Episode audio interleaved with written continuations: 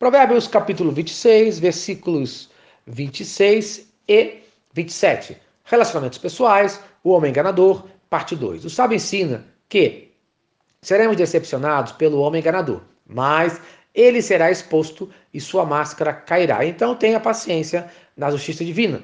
Conforme o versículo 26. Ainda que seu ódio se encobre com engano, a sua malícia se descobrirá publicamente. Isto é, o homem enganador pode até esconder por um tempo seu ódio por alguém, mas chegará um momento que todos saberão as suas intenções, conforme Provérbios, capítulo 5, versículo 14. Cheguei à beira da ruína completa, à vista de toda a comunidade, isto é, ruína completa, física, financeira e social. Isto acontecerá na frente de todo mundo para a sua vergonha completa, conforme Provérbios, capítulo 6, versículo 33. Sofrerá ferimentos e vergonha, e a sua humilhação jamais se apagará. Isto é, o que acontece com o homem mentiroso, trapaceiro ou estelionatário ou 171, quando é descoberto, passa vergonha e o seu desejo é esconder o rosto.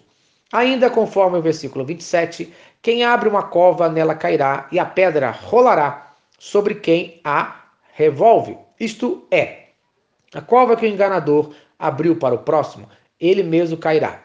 A pedra que ele pretendia jogar no próximo cairá sobre ele mesmo. Triste fim do homem que vive mentindo e enganando ao próximo, conforme Salmo, capítulo 7, versículo 16. Sua maldade se voltará contra ele, sua violência cairá sobre a sua própria cabeça. Creia, o crime não compensa quando entregamos o criminoso nas mãos de Deus, conforme o Salmo, de capítulo 7, versículo 17.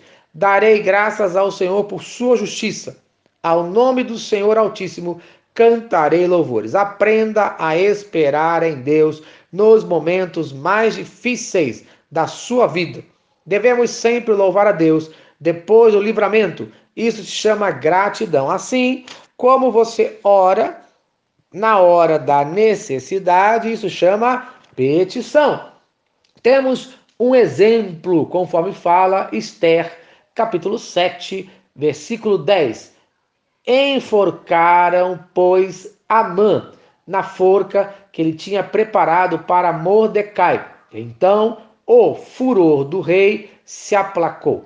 Anã tentou prejudicar Mordecai, homem justo, e foi castigado por Deus por intermédio do rei. Então, no dia de hoje, entregue na mão de Deus aquele que o prejudicou e tenha paz em nome de Jesus.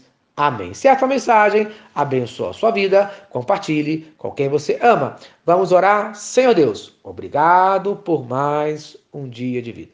Abençoe a cada um que está ouvindo esta mensagem. Que cada um confie na tua justiça, no nome de Jesus. Amém. Eu sou o pastor Eloy, sou pastor da Primeira Igreja Batista em São Miguel Paulista, localizada na rua Arlindo Colasso, número 85, no centro de São Miguel Paulista, São Paulo.